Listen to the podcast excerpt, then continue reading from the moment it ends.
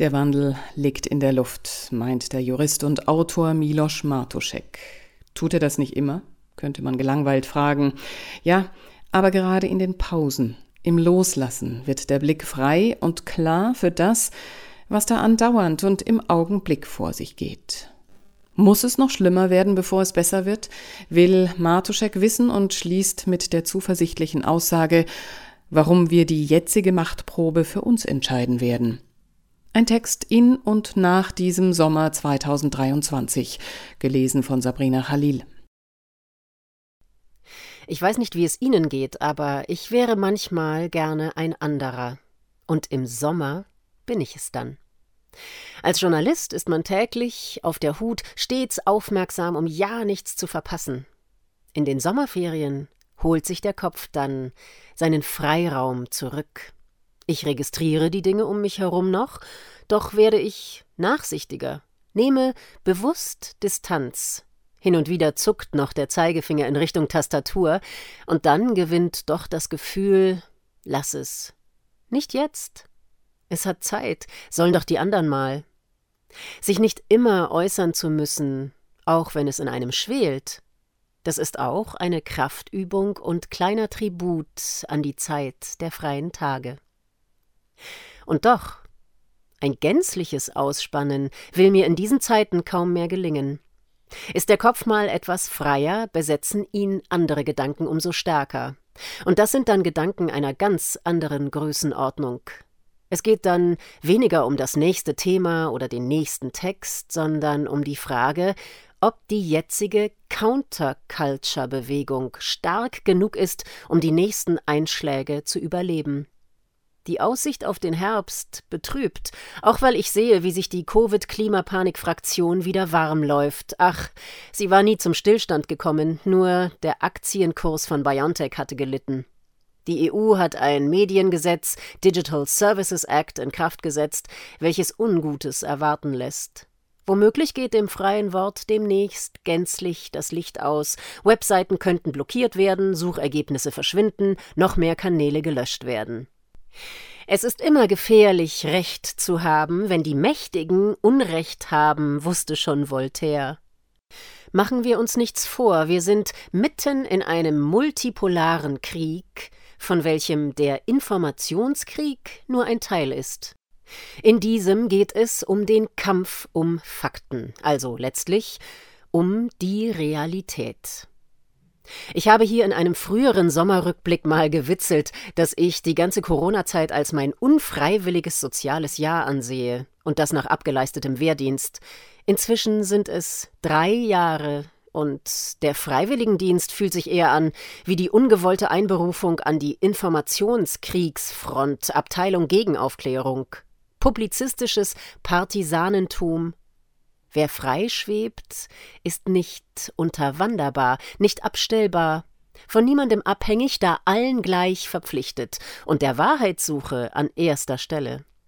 Manchmal bekommt man Breitseiten, wie die in dem unten verlinkten Stück in dem Magazin Republik über sogenannte Infokrieger, von denen ich einer sein soll, im Sommer nun sehe ich, wie sich die Republik gerade selbst zerlegt, in einem Steuer- und Orgachaos versinkt.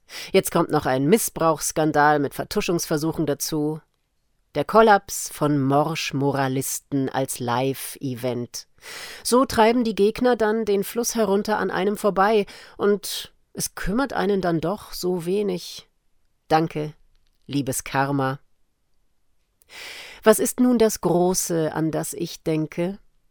Es ist mehr als das Kleine, welches ich jeden Tag als Einzelkämpfer versuche, sprich eine Bündelung der kritischen Kräfte, gleichzeitig mehr Resilienz für das freie Wort und mehr Durchschlagskraft im Debattenraum der große Traum vom Bürgerjournalismus von unten, an dem jeder partizipieren kann, und zwar auf unzensierbaren Plattformen in einem dezentralen Krypto-Ökosystem. Die Wahrheitsmaschine, die ich mal angeträumt habe, oder einfach nur etwas Besseres, als jetzt Realität ist. Ihnen im Vertrauen, ich arbeite daran. Nicht erst seit gestern und auch nicht allein, und will Ihnen in Kürze etwas mehr dazu sagen. Es drängt mich zum Neuen, Unbekannten, weil ich mich gespalten fühle. Mit einem Bein stehe ich im 19. Jahrhundert, der romantischen Welt des Schriftstellerlebens, des Flaneurs in Paris mit Balzac und Miller unterm Arm im Café Weppler an der Place de Clichy. Mit dem anderen Bein stehe ich in der Zukunft und sinniere darüber, wie man die jetzige Informationsmatrix am besten zerschießt. In der Gegenwart bin ich ein Fremdkörper. Das gegenwärtige Mediensystem ist ein Infokartell. Wer entscheidet, was wir täglich in Zeitungen lesen?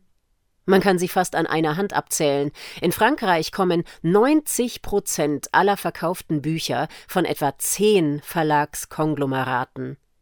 Wie kann man die partizipativen Kräfte der Einzelnen technologisch so hebeln, dass man die Macht zentralisierter Kräfte teilt? Es ist die alte Vision des Appells für freie Debattenräume, doch diesmal in der Sprache von Code, von Einsen und Nullen. Befreien wir das Denken aus dem Würgegriff.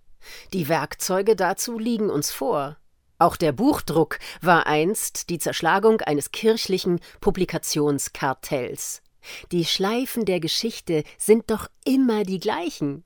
Und das Schicksal schickt uns doch immer wieder auf die gleiche Reise, ob wir wollen oder nicht. Die kulturelle Hegemonie des linken Mainstreams, sie wird in den kommenden Monaten und Jahren fallen. Wer sich darüber freut, freue sich nicht zu früh, denn bis dahin kann es noch hässlich werden, weitaus hässlicher. Die Vorboten des Verfalls des alten Hegemons sehen wir bereits täglich. Wen sie canceln, den bringen sie auf Bestsellerlisten. Ihr LGBTQ-Bier Bud Light zerlegt sich mit Milliarden Schaden von selbst. Ein Boris Reitschuster erreicht auf Rumble inzwischen mehrere Millionen an Aufrufen, zum Beispiel wenn er offenlegt, wie inquisitorisch ein Lanz einen Eiwanger behandelt, während dem öffentlich-rechtlichen Rundfunk und dem Mainstream das Vertrauen abfließt, wie aus einem Tessiner Sturzbach. Ein unbekannter Musiker namens Oliver Anthony kann mit einem Protestsong Rich Man North of Richmond aus dem Stand ein Millionenpublikum erreichen. Meme-Künstler mit einer millionenfachen Followerschaft haben ihr Publikum informierter durch die Pandemie geführt als alle Mainstream-Medien zusammen. Jeder weiß, the left can't meme. Humor wechselt letztlich immer dorthin, wo noch gelacht werden darf, auch wenn es zwischenzeitlich Galgenhumor ist. Boto Strauß hatte den Medienbetrieb vor ziemlich genau 30 Jahren als virtuelles Schaustellergewerbe bezeichnet und sich gefragt, wann wohl der Umkehrpunkt der jetzigen Entwicklung kommt. Ich würde stets sagen, wenn, dann nach dem Aufprall, wenn er denn mal kommt.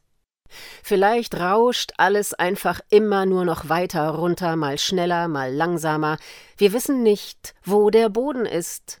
Doch je tiefer er ist, desto härter wird der Aufprall. Ich ziehe aus dieser Situation eine seltsame Zuversicht und diese speist sich aus dem Wissen darüber, dass jede Aktion eine Reaktion hervorruft. Nichts hat mehr für die Entwicklung zensurresistenter Technologie getan als richtig Zensurversuche. Je stärker die Machthaber drücken, desto notwendiger und wahrscheinlicher werden Hebel des Gegendrucks. Je schändlicher sie lügen und fälschen, desto größer ist die Sehnsucht nach einem Körnchen Wahrheit.